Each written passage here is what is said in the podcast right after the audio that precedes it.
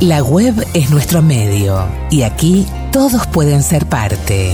Y gracias por venir. En el podcast de El Narrador, todo lo que fue, es y será.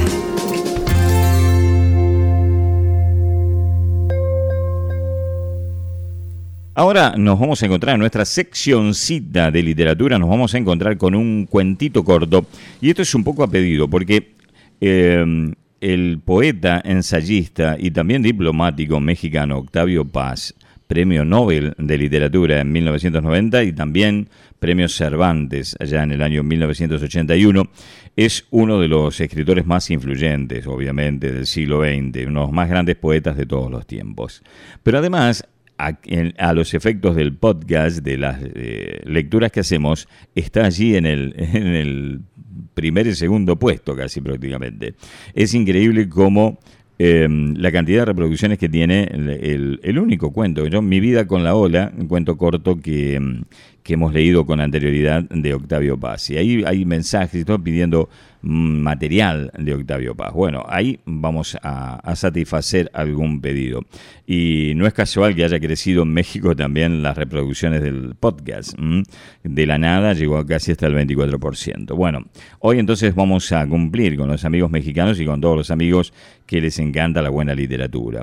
Vamos a leer un cuento breve, casi un relato diría yo, que se llama Carta a dos desconocidas, que forma parte de una colección justamente de estos cuentos y relatos breves que se llama Arenas Movedizas. Así que te lo, te lo, recomiendo por si lo quieres buscar por allí. como siempre te digo, lo puedes leer gratis en internet, en versión en PDF, si querés. Simplemente mm, teclea el nombre, Arenas Movedizas. Ok, em, Octavio Paz había nacido el 31 de marzo de 1914 y falleció el 15 de abril de 1998. Como te digo, premio Cervantes y también premio Nobel de Literatura. Vamos entonces, si te parece, a compartir esto. Espero que te guste un relato que eh, es de lectura difícil por la estructura gramatical que tiene, que se llama Carta a dos desconocidas. Octavio Paz. Una noche de cerveza caliente y mujeres frías me mordió un libro en un oscuro callejón de mala muerte.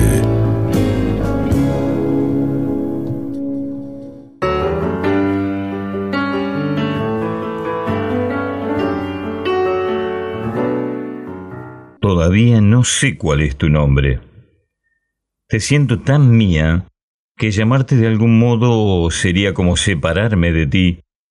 Reconocer que eres distinta a la substancia de que están hechas las sílabas que forman mi nombre. En cambio, conozco demasiado bien el de ella y hasta qué punto ese nombre se interpone entre nosotros como una muralla impalpable y elástica que no se puede nunca atravesar. Todo esto debe parecerte confuso. Prefiero explicarte cómo te conocí, cómo advertí tu presencia y por qué pienso que tú y ella son y no son lo mismo. No me acuerdo de la primera vez. ¿Naciste conmigo o ese primer encuentro es tan lejano que tuvo tiempo de madurar en mi interior y fundirse en mi ser? Disuelta en mí mismo, nada me permitía distinguirte del resto de mí, recordarte, reconocerte, pero el muro de silencio que ciertos días cierra el paso al pensamiento, la oleada innombrable, la oleada de vacío que sube desde mi estómago hasta mi frente y allí se instala como una avidez que no se aplaca y una sentencia que no se tuerce, el invisible precipicio que en ocasiones se abre frente a mí, la gran boca maternal de la ausencia, la vagina que bosteza y me engulio y me deglute y me expulsa, al tiempo, otra vez al tiempo, el mareo y el vómito que me tiran hacia abajo cada voz, que desde lo alto de la torre de mis ojos me contemplo, todo, en fin, lo que me enseña que no soy sino una ausencia que se despeña me revelaba, ¿cómo decirlo? Tu presencia Me habitabas como esas arenillas impalpables que se deslizan en un mecanismo delicado y que si no impiden su marcha, la trastornan hasta corroer todo el engranaje. La segunda vez, un día te desprendiste de mi carne al encuentro de una mujer alta y rubia vestida de blanco que te esperaba sonriente en un pequeño muelle. Recuerdo la madera negra y luciente y el agua gris retosando a sus pies. Había una profusión de mástiles, velas, barcas y pájaros marinos que chileaban. Siguiendo tus pasos me acerqué a la desconocida, que me cogió de la mano sin decir palabra. Juntos recorrimos la costa solitaria hasta que llegamos al lugar de las rocas. El mar dormitaba. Allí canté y dancé Allí pronuncié blasfemias en un idioma que he olvidado. Mi amiga reía primero, después empezó a llorar. Al fin huyó. La naturaleza no fue insensible a mi desafío. Mientras el mar me amenazaba con el puño, el sol descendió en línea recta contra mí. Cuando el astro hubo posado sus garras sobre mi cabeza erizada, comencé a incendiarme. Después se restableció el orden. El sol regresó a su puesto y el mundo se quedó inmensamente solo. Mi amiga buscaba mis cenizas entre las rocas, allí donde los pájaros salvajes dejan sus huevecillos. Desde ese día empecé a perseguirla. Ahora comprendo que en realidad te buscaba a ti. Años más tarde, en otro país, marchando deprisa contra un crepúsculo que consumía los altos muros rojos de un templo, volví a verla. La detuve, pero ella no me recordaba. Por una estratagema que no hace al caso, logré convertirme en su sombra. Desde entonces no la abandono. Durante años y meses, durante atroces minutos, he luchado por despertar en ella el recuerdo de nuestro primer encuentro. En vano le he explicado cómo te desprendiste de mí para habitarla, nuestro paseo junto al mar y mi fatal imprudencia. Soy para ella ese olvido que tú fuiste para mí.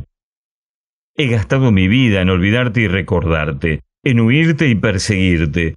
No estoy menos solo que cuando niño le descubrí en el charco de aquel jardín recién llovido, menos solo que cuando adolescente te contemplé entre dos nubes rotas una tarde en ruinas.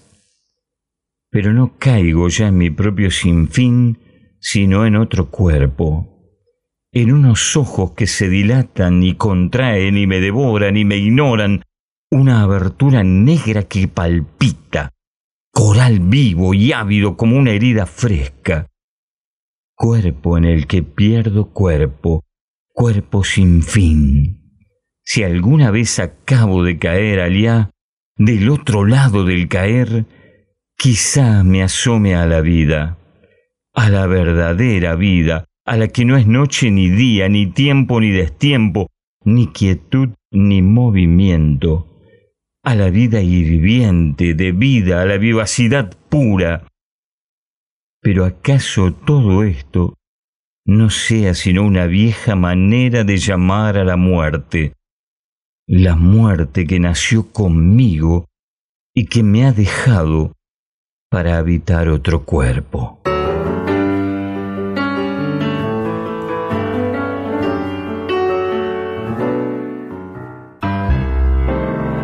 Una noche de cerveza caliente y mujeres frías. Me mordió un libro en un oscuro callejón de mala muerte.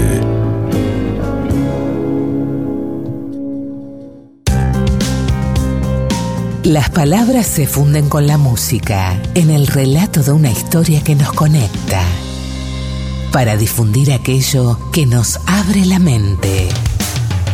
El narrador, todo lo que fue, es y será.